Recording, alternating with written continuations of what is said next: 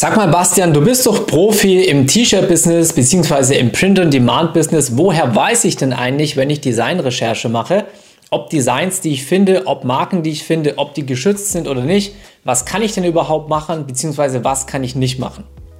In diesem Sinne, hallo, grüß dich. Mein Name ist Bastian, professioneller E-Commercer und Print-on-Demand-Coach. Genau diese Frage habe ich jetzt mehrmals aus unserer Community gestellt bekommen. Das werden wir heute durchgehen. Ich werde dir jetzt dann auch gleich live am Laptop ein Register zeigen, wo du bestimmte Sachen checken kannst. Das heißt, ich werde dir, ich sage jetzt mal, theoretisches Wissen mitgeben. Ich werde dir aber auch zeigen, was du in der Praxis machen kannst, um diesen Prozess ein bisschen abzukürzen. Dementsprechend rate ich dir natürlich auf jeden Fall, schau das Video unbedingt bis zum Ende an. Dann weißt du alles, was du prüfen kannst, wenn es um geschützte Designs bzw. Marken geht. Wobei es natürlich ganz, ganz wichtig ist, ich bin natürlich kein Markenrechtsanwalt. Das heißt, am Ende, wenn es wirklich ins kleinste Detail geht, hat immer ein Anwalt recht bzw. das Gericht. Aber dieses Video wird dich extrem weiterbringen. So, ganz wichtig, wenn du am Ende des Videos sagst, so, ich will mir jetzt endlich meine eigene Brand aufbauen, ja, meine eigene Print-on-Demand-Brand, meinen eigenen Print-on-Demand-Shop, du findest hier direkt unten in der Beschreibung den Link zu meiner E-Commerce Masterclass, wo auch die meisten Leute, die meisten Teilnehmer drin sind. Und wenn du mehr von solchen Videos sehen möchtest, das heißt zum Thema Businessaufbau, wie du dir dein eigenes Unternehmen aufbauen kannst, wie du online Geld verdienen kannst, dann jetzt auch unten neben der Beschreibung bzw. über der Beschreibung einfach kurz den Like-Button drücken, denn dann signalisierst du eben YouTube, dass du gerne mehr von solchen Videos sehen würdest und YouTube wird dir in Zukunft automatisch mehr von diesen Videos anzeigen. So, jetzt würde ich sagen, wir gehen auch direkt mal in die Materie rein. Wir schauen uns das Ganze hier live am Laptop an und in diesem Sinne, let's go. So, es gibt hier rein theoretisch und auch praktisch das sogenannte DPMA-Register, das heißt das Deutsche Patent- und Markenamt. Hier kannst du im Endeffekt alle Sachen recherchieren, ist meistens auch gar nicht so leicht, deswegen zeige ich dir jetzt einfach mal kurz diese Webseite und ich zeige dir, wie ich das Ganze eher in der Praxis mache. Ja? Also wie gesagt, du kannst hier zu Marken, du kannst zu geschützten Designs, du kannst zu Patenten, du kannst hier alles Mögliche im Endeffekt nachschauen. Du siehst auch hier oben hast du den Reiter Designs. Hier hast du viele Sachen zu Recherche, also was du zu Designs eben recherchieren kannst. Hier hast du vieles zu Designschutz, Designschutz im Ausland sogar. Das sind alles Sachen, die gehen halt super ins Detail. Klick dich hier gerne mal durch. Wenn ich das auch noch machen würde, würde das Video jetzt viel zu viel Zeit in Anspruch nehmen. Ansonsten hast du hier eben noch ganz speziell was zum Thema Marken, ne? also Markenschutz, Markenrecherche. Genauso wie bei Designs kannst du eben immer recherchieren, was ist da draußen schon unterwegs was ist da draußen nicht unterwegs. Ich werde dir das Ganze jetzt einfach mal mit dem Beispiel Marken zeigen und dann auch, wie du das Ganze, ich sage mal, unternehmerisch einfach ein bisschen effizienter machen kannst.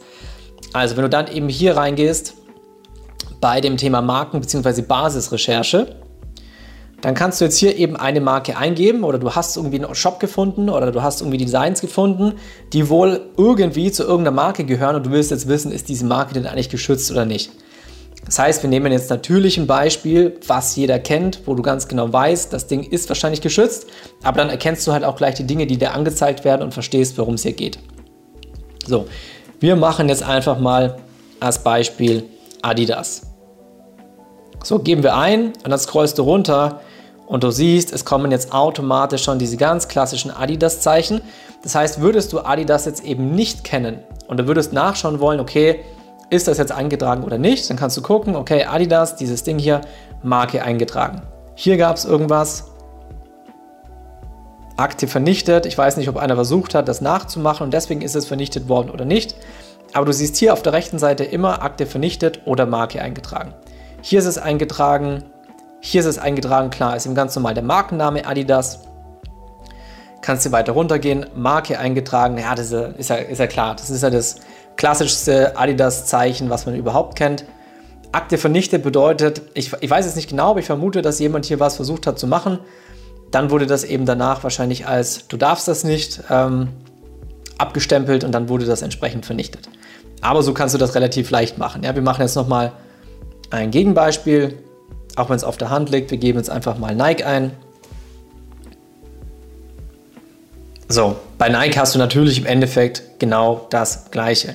Interessant ist, hier gibt es manchmal auch das noch, Eintragung abgelaufen. Das heißt, du kannst sogar mal eingetragene Marken eben gehabt haben, die jetzt aber nicht mehr als Marke eingetragen sind. So, und was du jetzt in der Praxis machen kannst, ist, ich würde immer erstmal zu Google gehen. Wenn du irgendwas findest, dann würde ich den jeweiligen Markennamen einfach wirklich bei Google eingeben. Dann würde ich gucken, gibt es diese Domain, also was auch immer, Marke 123, dann würde ich gucken, gibt es die Seite marke123.de, .com und so weiter, AT, whatever. So. Wenn es diese Seite schon mal nicht gibt, ist die Wahrscheinlichkeit relativ gering, dass das wirklich eine geschützte Marke ist. Denn wenn du eine große Marke bist, dann hast du normalerweise auch eine Domain und hast dir diese Domain auch gesichert. Dann kannst du genauso gucken, wir können es ja jetzt am Beispiel von Nike nochmal machen. So, dann hast du hier als erstes gleich mal Nike.com logischerweise. Dann kannst du gleichzeitig noch gucken, werden von dieser Marke irgendwelche Produkte angezeigt, was hier oben bei Nike natürlich auch automatisch der Fall ist. Wird hier eine Seite angezeigt, werden ähnliche Seiten angezeigt? Gibt es vielleicht irgendwelche Forenbeiträge oder irgendwelche anderen Beiträge, wo Leute über diese Marke sprechen? Und wenn du von all dem nichts findest, dann ist die Wahrscheinlichkeit auch sehr gering, dass das tatsächlich eine eingetragene Marke ist. Wichtig ist für dich natürlich an der Stelle, dass du niemals irgendwelche Produkte rausbringst, die von irgendwelchen geschützten Marken sind. Ja, das heißt, bring keine, keine Designs raus mit Nike-Zeichen drauf bringen keine Designs raus von, von Walt Disney oder irgendwas anderes. Bringen keine Mickey Mouse Designs raus. Bringen keine Designs ja von Superdry raus oder was extrem ähnlich aussieht wie Superdry. Wenn du es, es könnte schon strafbar sein, wenn du rein theoretisch genau den Superdry Schriftzug nimmst, genau diesen, diesen Haken darunter und dann meinetwegen statt Superdry Super Soccer schreibst. Könnte noch durchgehen, kann aber auch sein, dass sie sich einen Teil von diesem Schriftzug haben patentieren lassen, beziehungsweise nicht patentieren, sondern schützen haben lassen. Sowas kannst du hier eben auch nachgucken. Denn wenn du natürlich mit irgendwas rausgehst, was extrem selten ist, du hast gerade, wenn du jetzt die großen Marken mal weglässt, im klassischen Designbereich hast du super wenig Sachen, die geschützt sind. Also wirklich super wenig Sachen. Super wenig Sachen. Kann ich dir aus der Erfahrung raus sagen.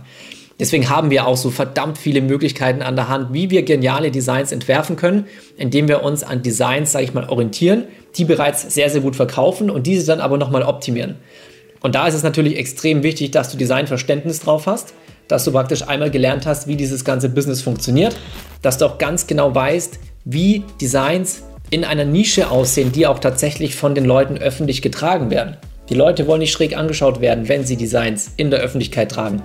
Im Gegenteil, sie wollen eigentlich immer das Gefühl haben, dass sie einen höheren Status haben, ja, dass sie eher bewundert werden für das, was sie tragen und so weiter und so fort. Aber wie gesagt, du brauchst dir im Endeffekt wegen dem Thema Designschutz nur sehr, sehr, sehr, sehr, sehr, sehr selten Gedanken machen.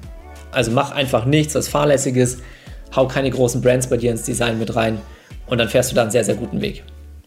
Ich hoffe, dir hat das Video gefallen. Dann würde ich mich natürlich über einen Like sehr freuen. Channel abonnieren nicht vergessen. Wenn du irgendwelche Fragen hast, schreib mir gerne privat auf Instagram unter Bastian Huck oder schreib es hier unten in die Kommentare rein. Ansonsten sehen wir uns beim nächsten Mal. Bis dahin, dein Bastian.